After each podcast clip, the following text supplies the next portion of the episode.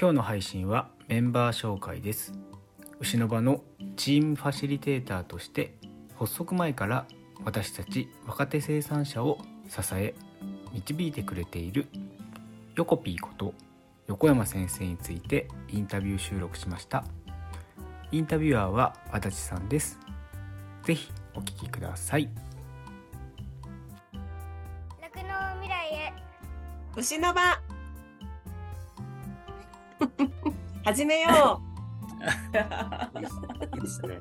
うかわいいよろしくお願いしまはいす。今日は、はい今日は横山先生のインタビュー形式というか、お話をしながら、横山先生を丸裸にしていこうと 思っております。大変よよろしくお願いします。はいお願いしますえっと、横山先生のことを、実は僕もまだまだ知らないことが多いなと思いまして、こういろいろ聞きたいんです。ありがとうございます。もともとご出身は東京ですか？えーと今東京の練馬区に住んでるんだけれども練馬区で生まれて、うん。練馬区で育って、うん。ちょっと江東区に2年ほど住んでたことはあるんですけれどああとよ幼少期に？そうそうあと幼稚園の時に徳島にいたりとかはしあと、うん、してるんだけれども基本的に練馬区で生まれて練馬区で育って練馬区で教員やってうんうん。まあちょっと中野区とかに出たこともあるけど今また練馬区で教員しててうん練馬区でに住んでるって本当に練馬区で生まれたんですよね。あの両親はねあの石川県うん生まれで、姉も石川県で生まれてるんだけども私から東京、うん練馬区なんですよ。はい。練り練馬っ子って言っていいんですか？そうもうね本当に畑が多くてうん。キャベツ畑とかねブロッコリーとか本当畑は多くてあと公園も多くて23区では本当に緑が多いところでうんで私がやっぱりあの実家生まれた実家はすぐそばに牧場というか牛小屋がやっぱりあってこう南側の窓を開けてるとちょっとに匂いがしたりとかそれからあと牛の声が聞こえたりっていうのは小さい頃からね日常にはね考えてみたら牛はいたんですよね。なるほど、そうなんですね。うんうんうん。でも全然身近ではなく、はい。うん、身近じゃなく、今はでもやっぱその畑も、どんどん宅地になってったっていうような感じですかもうそれはすごい勢いだけれども、それでも23区の中では多い方だと思うし、あうー。ん、そっか、練はい。練馬で育って、練馬、あ眠れね 練馬で生まれて、練馬で育つっていうのもなかなか、そう、なんかす、すでね、練馬で仕事してそうそうそそう。だからね、地元愛はすごく強いと思いますね。うですね、大事ですね、うん本当に、やっぱり。地元愛、地元愛が自己肯定を高める一つですからね、やっぱり。あ、そうそう。でもそれって、やっぱ子供たちには持ってほしいよね。うんうん子。供たちが自分の住んでるところ好きって思ってくれるのが一番だと思うよね。そうですね。あの、やっぱそれは都会も田舎も変わらなくて、うんうん。やっぱり、なんか自己肯定の一つの中でうん、地元を愛するっていうことは、なるほど。とっても大事だし、地元ってやっぱり地元なんで、うんうん。当たり前にあるじゃないですか。そうだよね。でもその当たり前にある環境っていうことがやっぱりね、とっても大事で気づくのが多分大きくなってからかもしれないし。いやでもそれってでもなんかすごく自分が今持ってるテーマっていうかうん。牛乳もそうなんだけどなんかやっぱりあ当たり前ってなんだろうっていうかね、当たり前だと思ってることが実はすごく素敵っていううん。なんかそういうのってやっぱすごく大事にしたいななんて、うん。けもうこれで結論終わりいやいやいやいやいや、何にもまだまだ丸裸にもなってないですよ。生まれ育ったとこ聞いて、地元が好きっていうことしか聞いてないですよ。うんうんでもちっちゃい頃からね、その、じあの、身近に農業っていうもの、酪農っていうものがあったっていうのは、それはなんかなかなか、横山先生のルーツというか、ひょっとかしたらあるのかもしれないなって最近になって思いますよね。潜在潜在意識の中にね。うんうん、あったのかなって思って。でも、まあ本当に出会い直したというか、は、うんうん。あの、えっ、と、学校何校回ってかな、うん。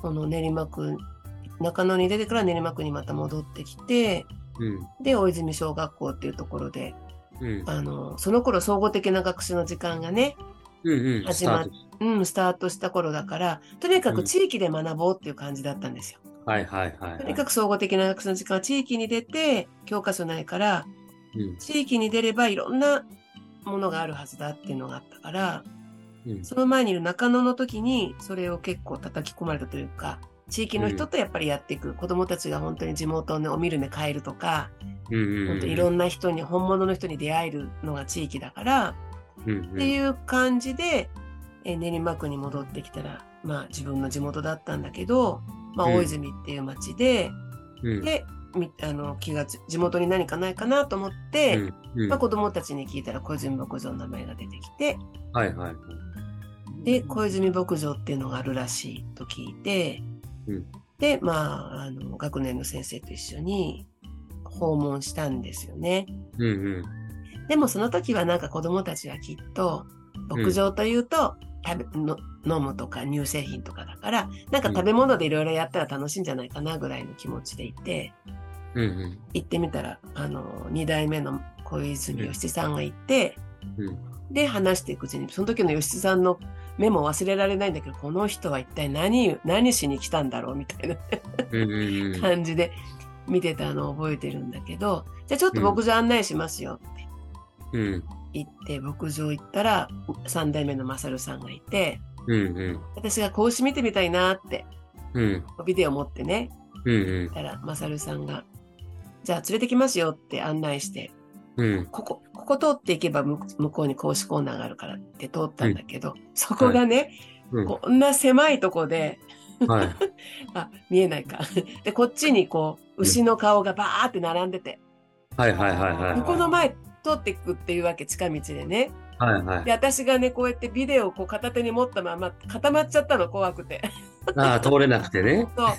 牛の圧がすごい強すぎて。そうそうそうそう。で、そしたら、もうマサルさんがしょうがないなって感じして戻ってきて、うん。先生ね、あの牛の方が怖がりなんだから大丈夫だよ、堂々と通ればって言われて、うんえーと思ったんだけど、だからこう、証拠ビデオ持ったままビーって歩いていったら全然平気で、うんうんなんか牛結構可愛いんじゃないとか思って、うん。まあそんなことが初日で、はいはい。で、あ、なんかこ結構子牛も可愛いし、なんか牛ってすごいもう大きいしね、なかなかそんなそばで見れないから、うんうんうん。と思ったし、あと吉さんがやっぱすごい優しかったのと、マサルさんもね、すごく頑張って仕事してたから、うんあ、なんかもうこの人たちに出会わせたいなって、うんうんうんうんうん。ととにかくここに連れてきたいなって思ったうんうんうんうん。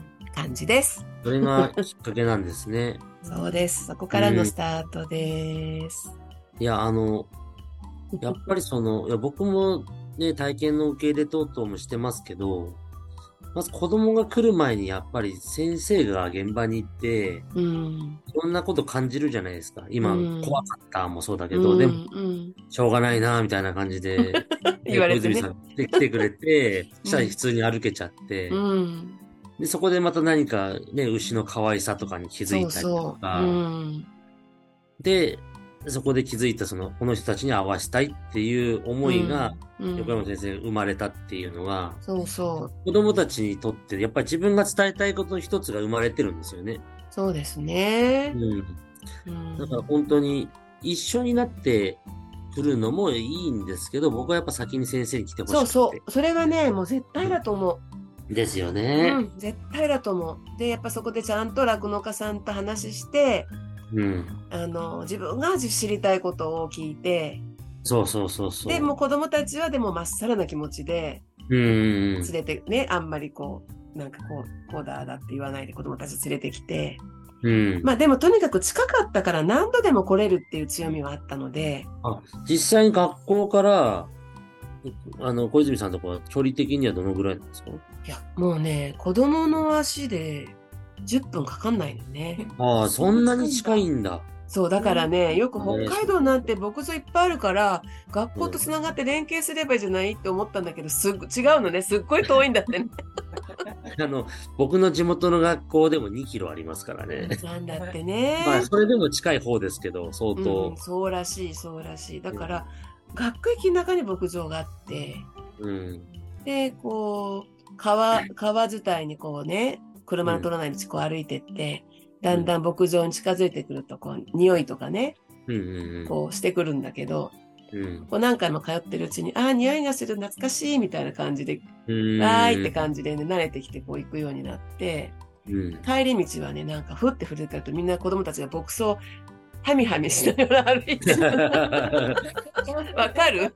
うん、なるほど。甘いとか言いなえうんー、とか思うんだけど、みんななんかね、だんだんそうやってこう、3年生だったんだけどね、うんうんうん。やっぱり繰り返し切るっていうのはやっぱすごく大きくて強いですね。それは相当強いしそう、フラッといけますね、その距離はだから1回目に行った時に近づけない子とかもうん。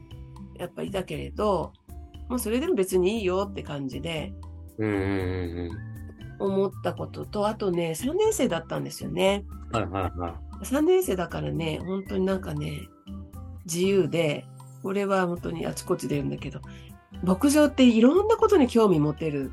い。うんもう牛、子牛、うん。うんあと草とか、うん餌とか、うんそれとから機械とか、うんそれとか、その酪農家さんとか、うんうんあともうその、そこで行ううんちとおしっことか、うんうん そういうのに子供たちの興味がわーって、うんいろんなところに行って、うんうん初めはす、もうどうしようって思うぐらいいろんなことに興味があって。うんうんだけど、でも究極的にはやっぱり牧場の仕事にちゃんと直結していくっていうかね。うん例えば牛ちょっと苦手って子が機械にはまってても、うんうん機械を調べていくうちにやっぱり牛に優しい機械になってたりとか、はいはいはい。そのす吸うのがね、あのうん牛が、子牛がこう吸い付くスピードのリリズムに機械がなってるとか、うんうんやっぱりこう温度急激に下げるようになってるとか、こう、うんやっぱり、やっぱりこう、牛乳っていうか、そせ生乳に何を調べてもそこに行くんですよね。はいはいはい。全部つながってますからね。全部つながってんの。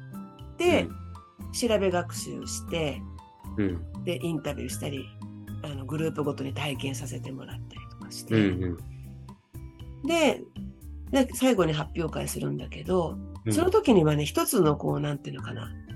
ちち23区で唯一残ってる小泉牧場が好きで、ま、ま、守るって言ったらおこがましいけど、大事にしたいっていう、なんか共通のこう、気持ちができてたっていうかね、こう新しい概念になっていくっていうか、こう、それがね、面白かったですよね。それぞれバラバラなのに、最後の発表会では、ちょうどあの、BSE はいはい。があって、コップンがどうのこうのってうん話題になってたんですよ。で、それが話題になった時にも小泉さんからバーッと電話かかってきて、うんいや、子供たちを牧場に来るの続けていいんですか？って言われたんですよ。うんうんうんえ、なんで？って言ったらきっと親御さんがね、うんうんそういうことで心配するんじゃないかと。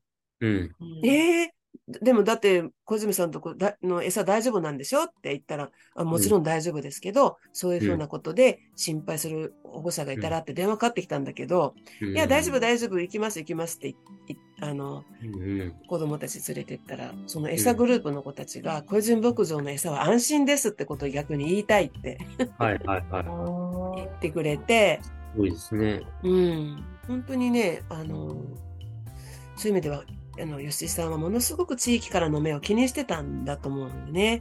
はいはいはい。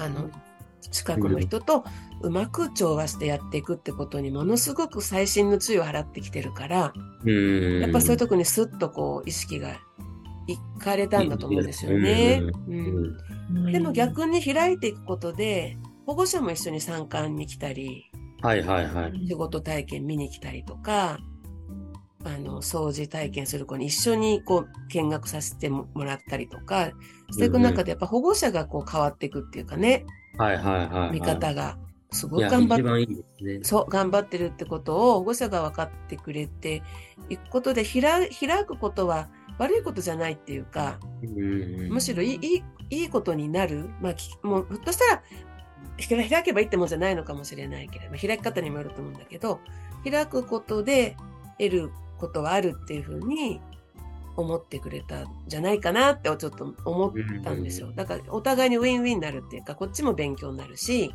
うんひょっとしたらあの吉田小泉牧場にとっても開いたことで、まあ、子供たちがいいインフルエンサーになってくれるっていうか、はいはいはい。牧場って面白いよーとか、うん牛ってこういうふうな、こんなんなんだよってことを言ってくれて、で、保護者も一緒になって、うんまあ応援団になっていくみたいなね。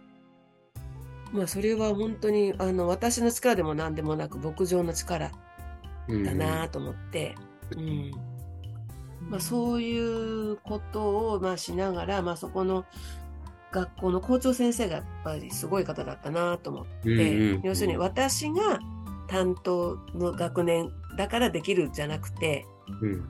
まあどんな先生でもそれを子供たちに体験できるようになってほしいって言って、夏に体、先生たちの体験会みたいなまあいいですね。うん、みんなだかからせ先進的ですね。そう先生たちがみんな長靴持ってさ学校から夏休みみんなこうタオル巻いてうんうんうん ぞろぞろ歩いてきてで掃除体験とかいろいろして、うん。あのババター作ったりとかいろいろしてうん。でもうみんなもうちょっとよねいろいろ汚れたまんま帰っていくっていううん で校長先生がもう今日はいいよ帰っていいよみんなって言ってるみんな汗だくでさ、うんもう長靴踏んまみれになってたりするからさうんもういいよって言ってね、それで、あの、しもう10 14年、15年ぐらい続いたんですよね。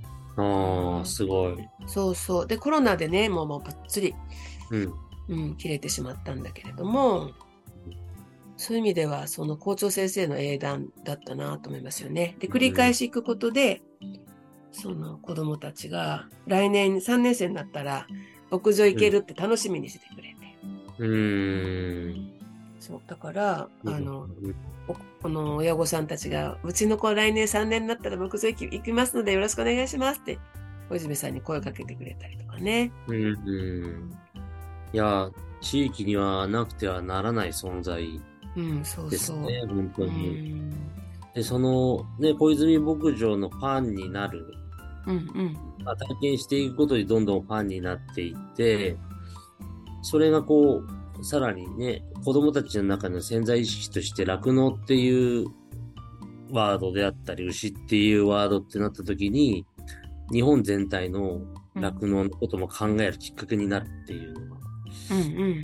まさになんか話聞いてて、うーん、やっぱり、酪農教育ファームの活動というかね、理解情勢っていうことは、やっぱり子供たちの影響力っていうのは相当大きいなっていうふうに。そうですね。うんだからね、小泉小泉さんもそれで酪農教育ファームをやろうって決めてくれて、それまでは家の中のトイレを借りてたのね。うんうんうんうんうん小泉家の中にトイレすいませんって借りてたけど、あの認証牧場にするにはトイレつけ作んないといけないじゃない、手洗い場とね、それもその後設置してくれてうん。で本格的にそういう受け入れをしてくださったんですよね、うんうん。だからそういう意味ですごくありがたかったですよね。酪農教育ファームのそういうシステムっていうかね、うんそういうのを応援してくれるシステムがあったっていうのがすごく大きかったなって思うんですよね。そうですね。うん、でね私ねあのフランスに連れてってもらったんですよ。うんそれはな、何でですか？集落がね、フランスの酪農教育、その頃はね、はいはいまだいい時代だったんですよね。視察っていうのがあったらしく、はい。はいはいはい。それにね、教育者も、教育関係者も行かせてくれたんですよ。ああ、でも、酪農家と一緒に行ったんですよね。そう、酪農家さんとか、乳業関係の方とか、はいはいはい。どっちかっていうと酪農家さんっていうより乳業関係の人とか、まあえっとうん教育関係者とか。が多かったかな。で行ってフランスの牧場を見せてもらってまた衝撃を受けたんですよね。うんうんんもう。ね酪農家さんたちが楽しそうでがあの牧場を開くことがうん。うんうんものすごく素敵な教材作ってね自分たちでうん。うんうんもうそれがものすごく私の中でもうね激震だったんですよ。はいはい、はい。あ牧場ってもうすごいぼ教室になると思ってうんうんうんた。だ体験とかじゃなくてなんかもういろんなことできそうってもううわーって想像力がこう刺激されたのともう一個はあの障害のある人とうん。まあ障害のない子子供たちっていうかそういう人を牧場で出会わせたりするわけ。はいはいはい。そ牧場をそういう場として考えてるうんうんとかねうん。うん。それとかあのーまあ結局農業国だからこれからの子供たちが農業を背負ってってくれないといけないから、うんうんそういう試験所みたいの作って子供たちが体験活動したりするの場を開いてるんだけど、うん。はい。そこに餌やりに来るんですよ、子供たちが通うのね。はい。その時に、子供がお金を払う。やらせてもらってるからね。はいはいはいはい。そういう発想なんですよ。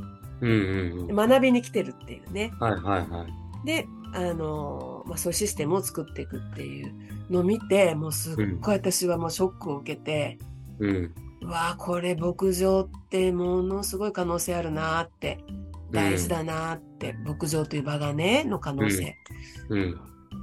そういうふうにそこで牧場を知ってもらうってこともあるけど牧場でそういう出会いを作る場ができるって、うんうんうん。そんな発想なかったからうんうん。で帰ってきてまあすぐやったのは教材を作りたくてうん。今も行けば小泉さんのところに飾ってあるんですけどうんうん。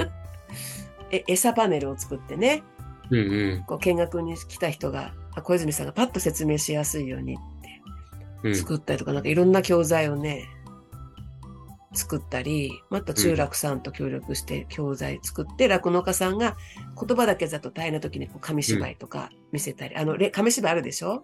はいはい、ありますあります。あれにも協力したんですよ私。あ、そうなんですね。あのね裏に私の名前書いてあるよ。うちの子供たちあれすごいいっぱい見てますよ。あ本当。本のようにしてよ見てます。さすがだね、うん。まあだからそそんなこともあって私をこう酪農を素材にした、まあ、教育活動っていうか学習活動っていうかそれにものすごく後押ししてくれたんですようん。中楽のね。うんうん。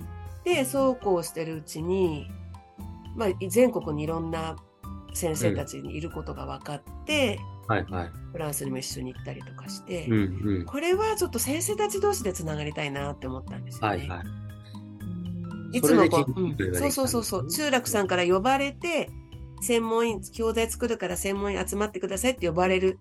いつもこう、中楽さんに呼ばれて、牛乳消費のために協力してくださいって言われてたんだけど、うんうーん、でも私と、教員の目的って、あの、牛乳消費ではないので、そうですね。やっぱ子供たちの、こう、まあな、未来を作るっていうか、子供たちの人格形成っていうか、うんうん。それが目的で、で、そこに、まあ、牛乳が素材としてあるうんうん。っていう風に捉えたかったんですよね。うんうんうんそうすることでお互いウィンウィンになると思った。遠回りだけどその方がいいうん。うんうんうん。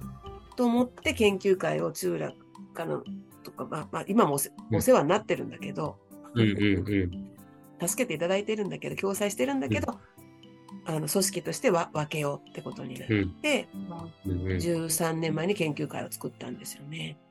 や、でも、独自な流れでいいですよね。別に、うんあの、完全に離れてるわけでももちろんないし、そうそうそうそそこの教育研究会でう。うん、話し合ったもちろん共有してるし、うん、なんかあの、やっぱりその、この牛乳が余ってる時、余ってはいないんですけど、うん、うん、こうなかなか需要が伸びていかない時に、うん。どうしても飲んで飲んでとかってなりがちですけど、うん。でもやっぱり草の根的にそういう教育活動、うん。理解情勢っていうことをしっかりしていかないと、うんやっ、ぱりこう、廃れちゃう。そうそだから、理解するからこそ結局牛乳を飲む活動につながるっていうう。。うん、そうそうそうそうそうそう。うんそういうことなんで、結果としてうんそういう風になっていく。遠回りでもその方がずっと価値があるし、そうですね。浸透していくっていう、牛乳を消費するためじゃなくて、こういう学びができて、こういう風にいいから、うん。牛乳をそれのために飲もうみたいなね。うんまあ同じようなことなんだけど、うんうん。やっぱそこに上げる旗が、あの、違う方がずっといろんなことに通りやすいうんうんうん。ですよ。ね。と思った。うん、あのそれはね、よ、良かったかなと思って。まあでも、集まってるメンバーは酪農家だったりね、乳業関係者だったりして、うんうんうん。でも、教育、子供たちっていうことを、まずうん上げようっていうね、いうのは、まあ良かったかな。動動きやすいし、狙いがはっきりしているっていう意味では、とても良かったと思っています。ですね。いや、本当に僕もその、子供を受け入れて、で、大事にしてるのは、帰ったら、今日やってきたことを、お父さんお母さんにしっかり話してきなさいって。うんうん。で、君たちがお父さんお母さんの酪農の先生だからって。お父さんたち聞ねい。てないんだからって言って。うん。だから先生になって話してきなさいって言って。そうそう。だからね、未来の消費者だからね、子供たちはね。そうなんそう。だから、そこはすごい大事だなと思うし、うんなんか酪農教育ファームや、長くやっている酪農家さんってね、うん先生よりすごいんだよね。本当そう思う。な何がどうすごいと思います？あのね、まあ、例えば埼玉の吉田さん、まあ、うん小泉さんもそうだし、吉田さんもそうだし、鴨さんとかね、うんまあ、清水さんもそうだし、須藤さんもそうだけど、なんであんなに子供の心つかめるんだろうっていうかね、いうのもあるし、お話も上手だし、最近はほら、やっぱりあのファシリテーションってことでやってるから、うん。子供から子供、双方向のやりとりとして、うん。ただ話しっぱなしにしないで、うんこう問いかけながらやってくれたりするし、うん。あとね、やっぱ子供のことよく見てるよね。うーん。牛を見るようにじゃない。いやいや、そうですね。観察能力は多分ね、そう長けてアセスですそう。あのね、アセスメントがね、やっぱりすごいなーって。たくさん子供たち連れてっても、マサルさんなんかね、すごく後で二人で振り返りとかするとね、うんああの、あの子、ね、ちょっとわんぱくで、って言ったら、あ、あの、あの子ね、とかすごく見てて、はいはい。でも、でもなんかこんな風にしてたよとかね、なんかこういうとこあるんじゃないとか言ってくれたりとか、そういう子に限ってね、牧場に後で来るんだよね。なるほど、なるほど。なるほどね。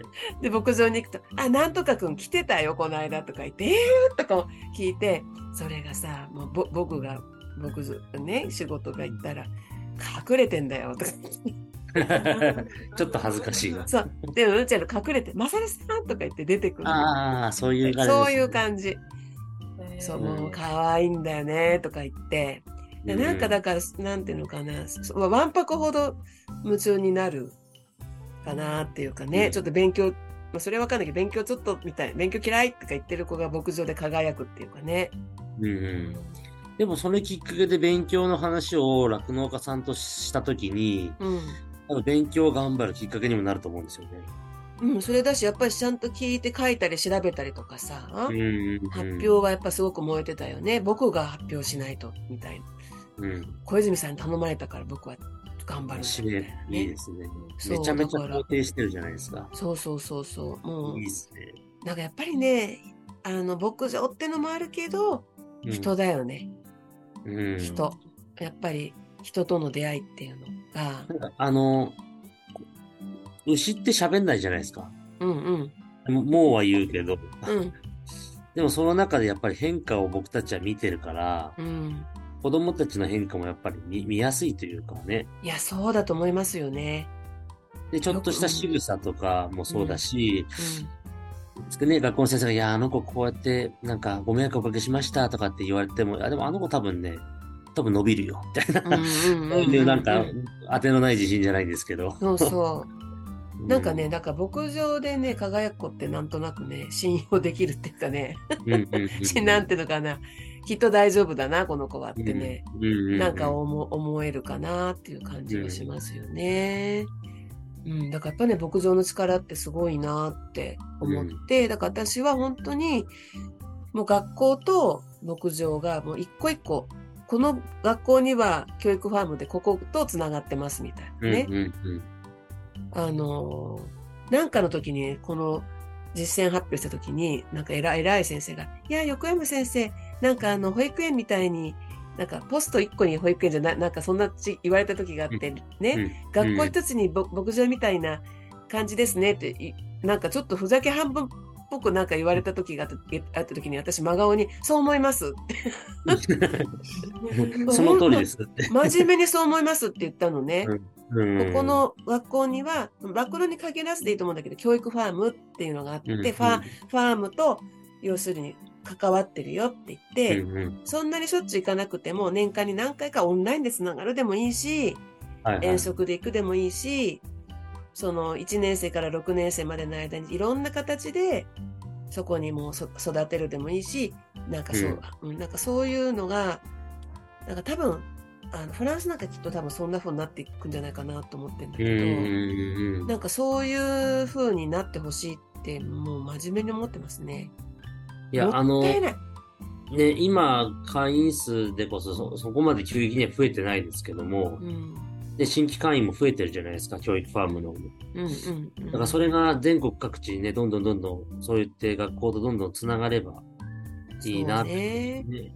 ね。まあでもどっちかって言ってもなんか今それどころじゃないって感じでむしろちょっと減ってきてるっていうかの伸び悩んでるような感じはあるんじゃないかなと思うんですよね。うんコロナのこととかもあったし開くことっていうのがねあのやっぱり難しいことかなって思うけどなんかやっぱりでもこう開く地域に開いていくっていうかうん。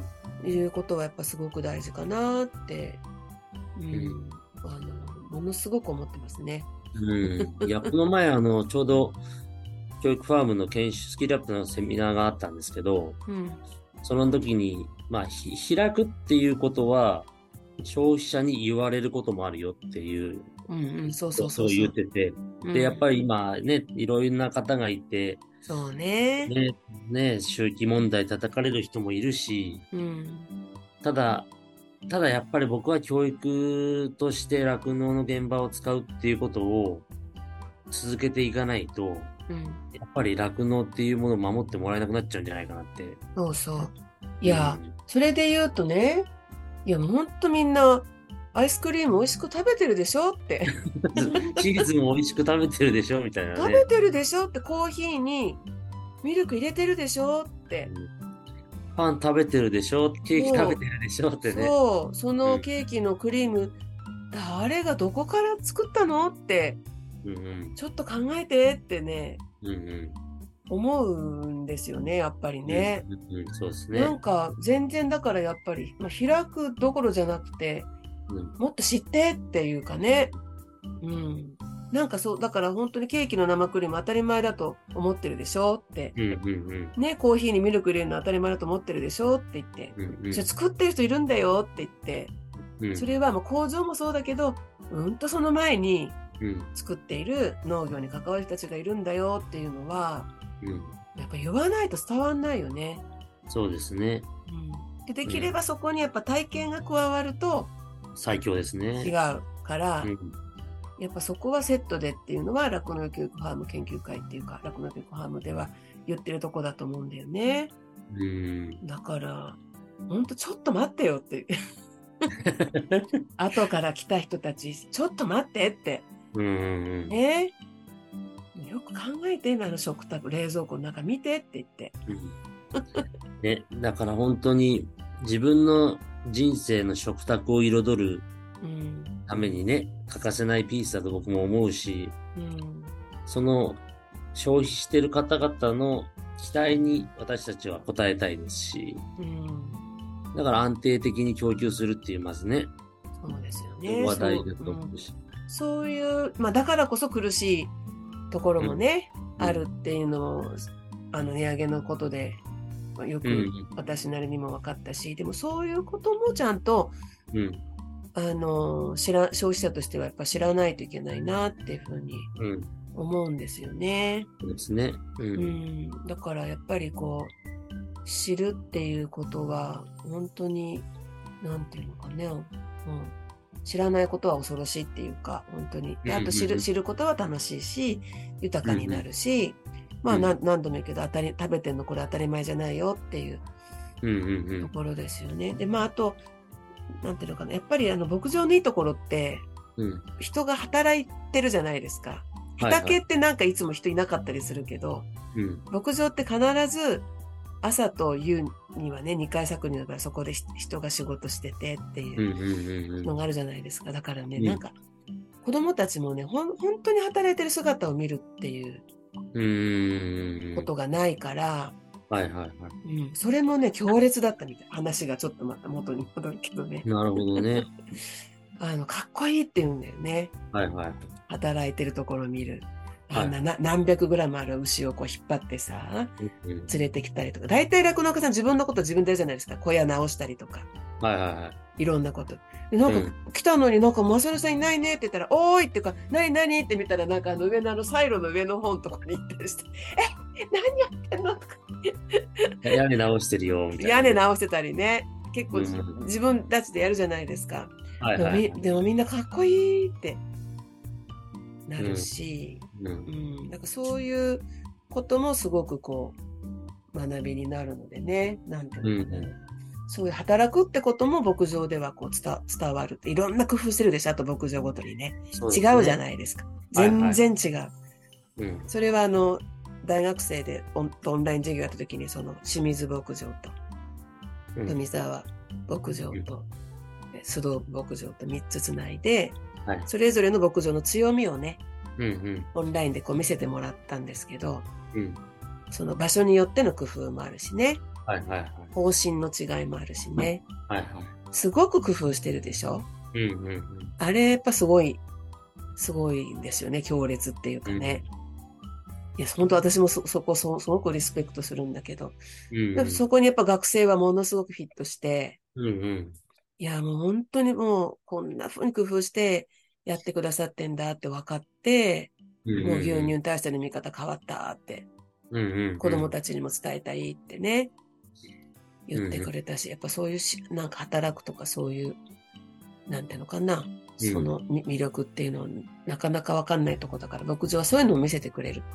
うんうん。ね、知恵とか工夫とかね、大変、大変さもあるけど、うん。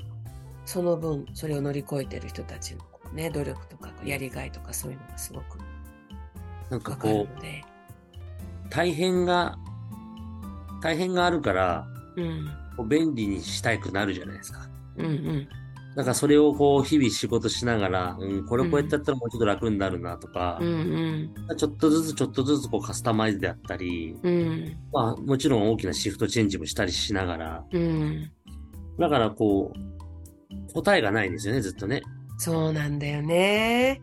そう。でもやっぱりね、持続可能でやっていくためにはね、それこそ青沼さんとかもね 100, 100年先を見ていくような、ね、本当に何十年先にもう国産の牛乳がね、もうピンチになっちゃうってことだってわかんないじゃないですか、本当にね。ですね。う。うんん。だからそういうことを考えると、いやーもう、ま、真面目にうん。そう思います。はい。はい。そそんな、こう、はい。やってる中で、こう、うん。そろそろだね。そういう活動も、いや、まだ聞きますよ。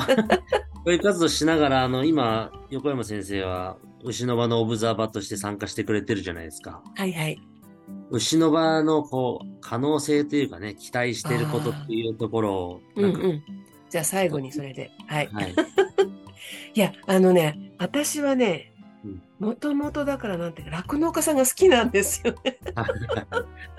なるほど。酪農家さんってやっぱすごいなって思うリスペクトと同時に、なんかみんなユニーク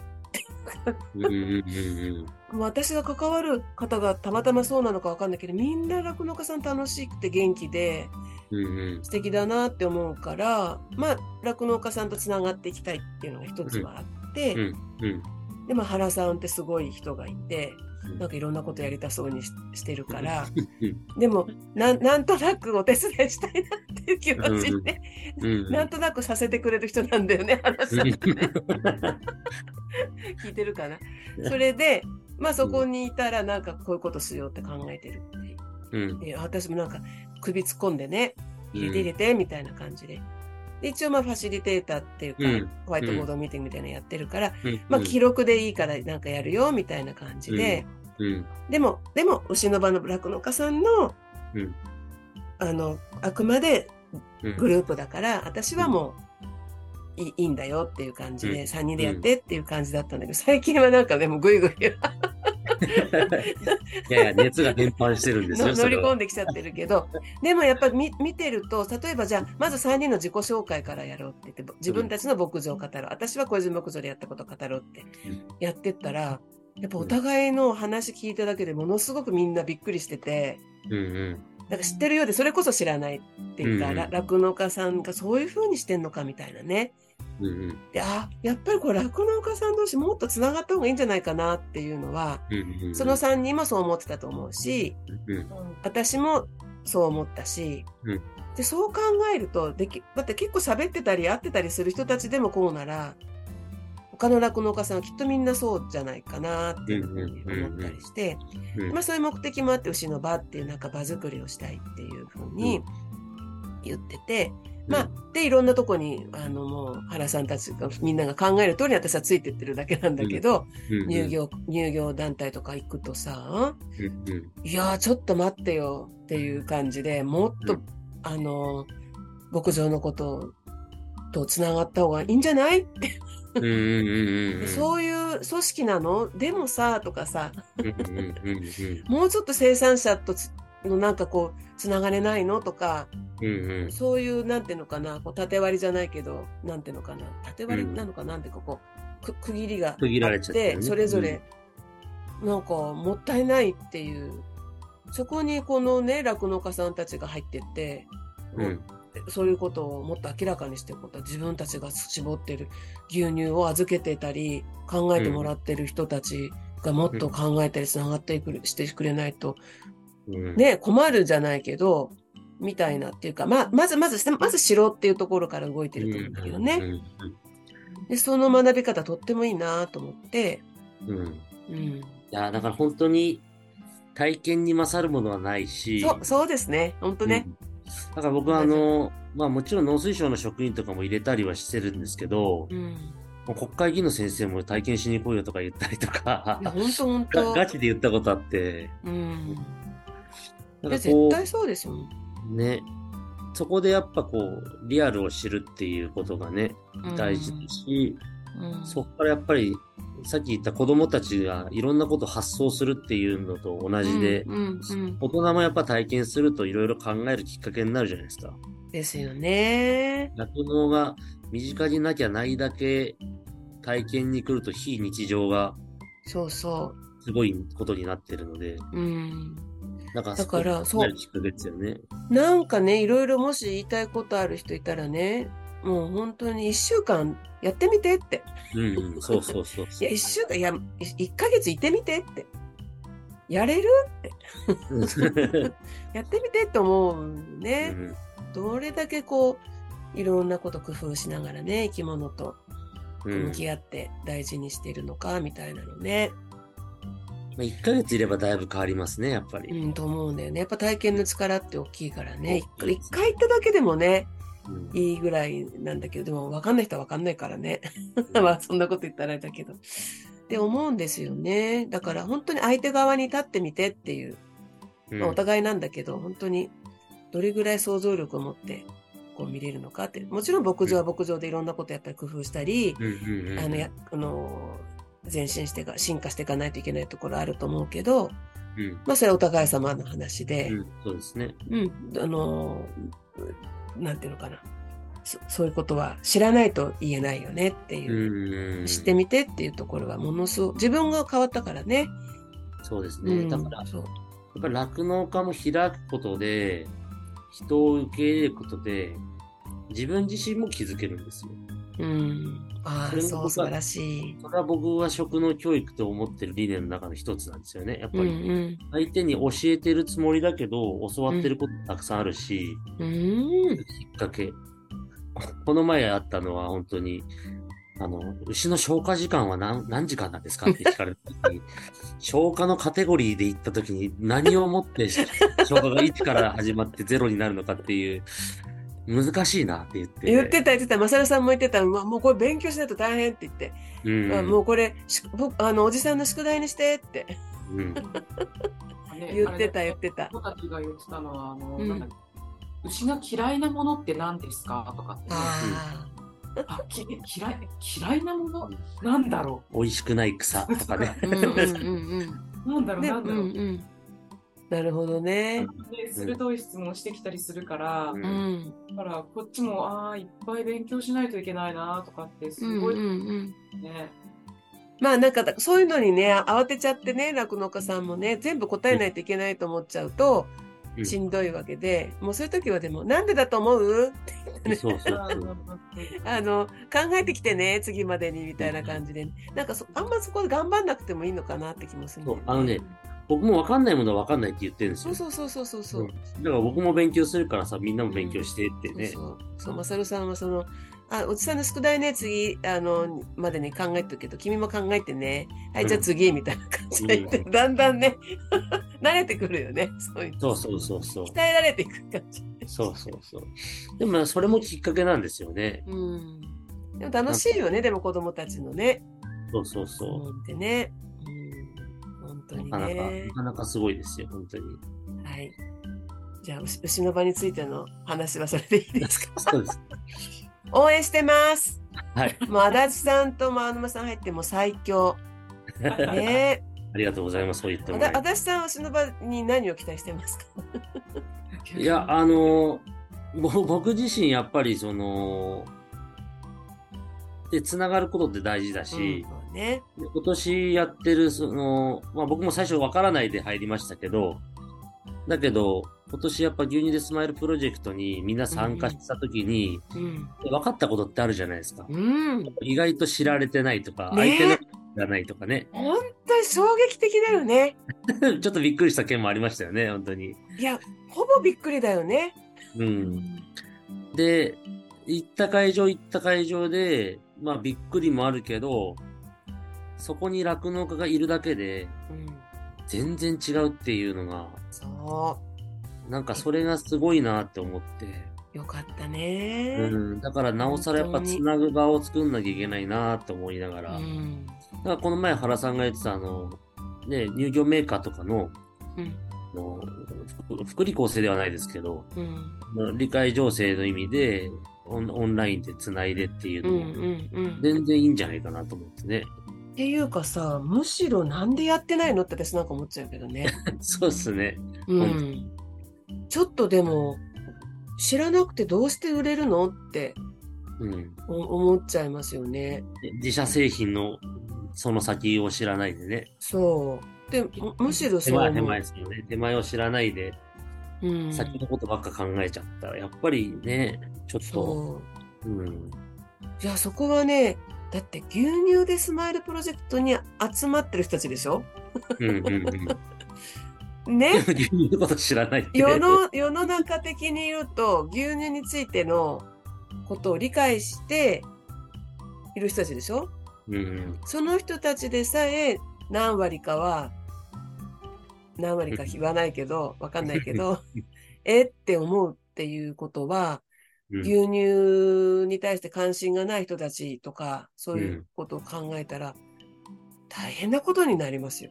そうですね。うん。いや、だから本当に、もう牛の場の僕期待っていうのは本当入って、いろいろ話してるときに、こう、僕は酪農家もやっぱもっと知るべきだと思うし、ああなるほどね。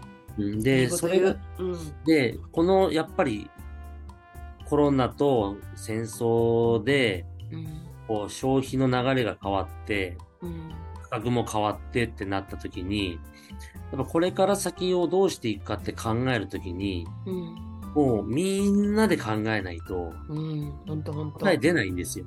本当ですよね。だからそのきっかけ作りに、牛の場は僕とっても最適だと思ったし、うんすごい可能性あるなって思って。ですよね。なのでさだから、ちょっと、うんうん。ありがとうございます。その通りだと思います。だからこれをどうやって世の中的な仕組みにね、うん、つながっていくかだけど、でもまあ、草の根じゃないけど、うんうんどもうどこかの乳業メーカーに、うん。とオンラインでつながって、あの、売り売り手にそういうのを理解してもらうところからっていうのは、うん。もうあの、近道じゃないかもしれないけれども、あの、大事なことかなって。いや、当然やっててほしい。何度も言うけど。うん。ちょっと、まあだから結構そういうことなんだろうね。結構牛乳に限らず。いろんなことがこう、途切れてるのかもしれないですね。サプライチェーンって言いながらね。うん、そう。そうなんですよ。サプライチェーンって言いながら、うん。あの、それぞれは繋がってても、全体で繋がってることってないんですよ。うんうんそれをだから僕はこう全体で繋げることをしていかないといけないと思ってうん。、そうだね。はい。うん。なんかそういう仕組みをね、なんか考えていってもらいたいっていうところが、まあね、上の方の方たちなんだろうなっていうふうには思うんですけどね。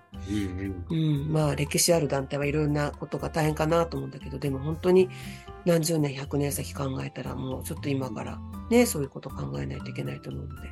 まあちょっとなんかこう石を投げる。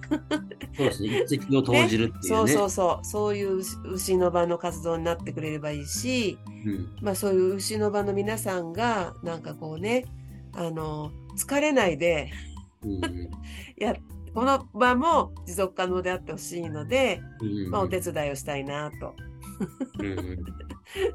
役に立つかわかんないけど、時々、変。時々変な人になってるけど、急にテンション高くなっちゃったみたいなね。なんかね、だ黙ったかと思うとね、楽しくなっちゃうんだもんだってさ、夜に。ね、みんな仕事疲れてるだのに酪農家さんたちと会うとみんな、ね、なんか楽しくなっちゃうんだよね、私。いや、いやでも、やっぱ楽しいっていうのは大事ですよね。うんうんうん。建設的になるし、やっぱり。そうそう。そういう意味だとオンラインありがたいですよね。本当にそう、だからね、いるんです。はい。楽しいって大事ね。大事です。はい本当本当。私さんそういうところ、うん、すごく好き。急に告白されちゃって。でそれぞれ持ち味あるよね。いや、あります、あります。やっぱ、だから、あのー お妻様ともよく話してるんですけど、うん。なんか牛の場の今のメンバー、もちろん横山先生もですけど、あの、集まるべくしてあ集まってるって、このタイミングでっていう。そうそうそう。ね、わかる。本当にね、個性的で。面白いよね、本当に。場所も違うしね。うん、やり方も精霊たちが集まってるなって感覚すごいあって、うんうんそ。の中に私たちも入れるっていうのはすごく貴重で、いやいやいや、私さんいるべき人。かなと思って。うん。いや、直子さんもいるから最強よ。全然。ちゃちゃ入れるだけだから。うんちゃちゃさ、ちゃちゃもう、ちゃちゃ大歓迎、私もだから。い や、ちょっと長くなっちゃったから、そろそろ。結構、すごい長くやっちゃったよ、もう。大変な。ことになっちゃっそうでもないですよ。いい。やいやいや、もうちょっとこう、こね、ね、私さんもお疲れだと思いますから。私なんかのために時間を使わないで。もう気持ちよく、気持ちよく喋れちゃったよ。うん。いや、でも本当に、最後なんだっけ？よはい。あ最後は、あの、メッセージだっけ？の熱いメッセージを、ね、えー言ってもらえれば。メッセージはね、もうね、頑張ってとは言えないんですよ。もうね、十分頑張ってくださってるから、うん頑張ってっていうならね、もう自分が頑張れって感じがするので、だから、なんていうのかな。まずはでもね、本当にあ、あの、この間 TBS のラジオの時も言ったんだけど、もう、とにかくありがとうって言いたいです。あありがとうございます。本当に美味しい牛乳のために本当に毎日ありがとうございますってことが一番言いたいかな。で、まあ、うーん、そう頑張ってとはとても言えない。頑張ってくださってるから。まあ、だけど一つあるとしたら、まあやっぱりこの先を考えて、やっぱつながってね、あの、うんや、やっていきたいっていうことがあるから、もう本当諦めないでじゃないけど、うんあの、み仲間が集まればきっと何か見つかると思うから、まあ、そういうつなぐお手伝いを私もしていきたいなと思ってるし、あの、未来に向けてね、つながって、美味しい牛乳のために、あの、うん歩んでいただければなっていうふうに願っているという 応援団です。横山先生がね、そうやって言ってくれるの本当にありがたいし、酪農家の方が楽しいって言ってるの、言ってくれてるので、ね、1万、1万何千っていうね、酪農家がまだまだいますからね。そうだよね。それがどんどんつながると笑顔だって増えるんじゃないかなって思いますし。そうそうそう。うんあもうちょっとできたらね、もう横山先生っていうのはちょっともうね、やめてほしいんだけど、ね。ああ、じゃあ、横ピーにしますかしたらそうそう、横、横 P さんとか横 P でいいです。それちょっと忘れた。初めに、横山先生ってい言うのやめてって言うの忘れたけど、まあいいや。最後に言えたから。ああ、すいません。いえいえいえいえ、せそうなんで、先生、もう先生じゃないですもん。はい。一消費者で応援団ですので、は。はいいまたこれじゃあ、あからも。れですね、あの、横ピーには、あの、横ピーと名前の入ったうちのオリジナルシャツをプレゼントしないとダメですね。本したら横ピーって入れますか？当できんの？まあ、やれなくはないと思いますけど。いや、じゃあやれるときに、手書きでもいいよ。手書きで、手書きでいいんです足立作横 P。それでもいい。うん。あありがとうございます。あの、肩越しに入れますかしたら。あ もうどこでも。もう本当楽しい。もう私本当幸せです。いや、そうやって、そうやって言ってもらえるのが一番僕僕たちもありがたいですよ、本当に。いやいや、本当に自分のね、人生も変わったからね。うーん。本当に変わった。本当に豊かになりましたね。うー。うんん。学びっていう意味でもそうだし、出会いっていう意味でもそうだし、空間をこう超えてね、食を通じていろんなあの地域の人と出会ったり、動物と出会ったり、そうん。のその場とかね、そういうのと出会って、もう本当に楽しいです。ありがとう。本当に楽酪農に出会って人生が変わったっていう、人生の幅が広がるっていうのは、もうそれが一番、なんかメッセージですね、本当に。そうそう。でね、私がこう、SNS とかでアップしてると、うん。みんななんか、牛って見ると私を思い出してくれたりね、うんうんうんうん。して、なんか、う牛とか牧場が気になり出してる友人とか多くて、はいはいはい、いいですね。ここんな牧場あったよとかね、なんかおメッメッセンジャーでどんどん送ってくれるの。あと牛、うん牛グッズをね、なんかで見つけたら買っといてくれて、うん。集まってくるんですか？そうそうそう。素晴らしい。、そういう意味でなんかね、牛ってチャンネルがね、できた人が多い。うーん。いや、でも貴重ですね、本当に。それがだって、さらに広がるじゃないですか、場が。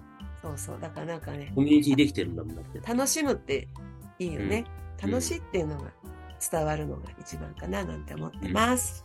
まあ、おはい仕事は大変ってわけにもいかないと思いますけど、はい、応援してます。私なりの応援の仕方で。はい。はいありがとうございましたヨコピーがうちの牧場に来てもらえることを行、くからね、はい、心待ちにしております。待ってます。ちょっと予定が立ちませんかが、必ず行きます。はい、待っててください。はい、はいじゃあ、どうもです。ありがとうございました。ありがとうございました。最後に元気よく牛の場で締めますかしたら。はい、一緒によ。もう、はい。はい、じゃあ二人で一緒、あ、三人でよ、せーの。の牛牛の場ありがとうございました。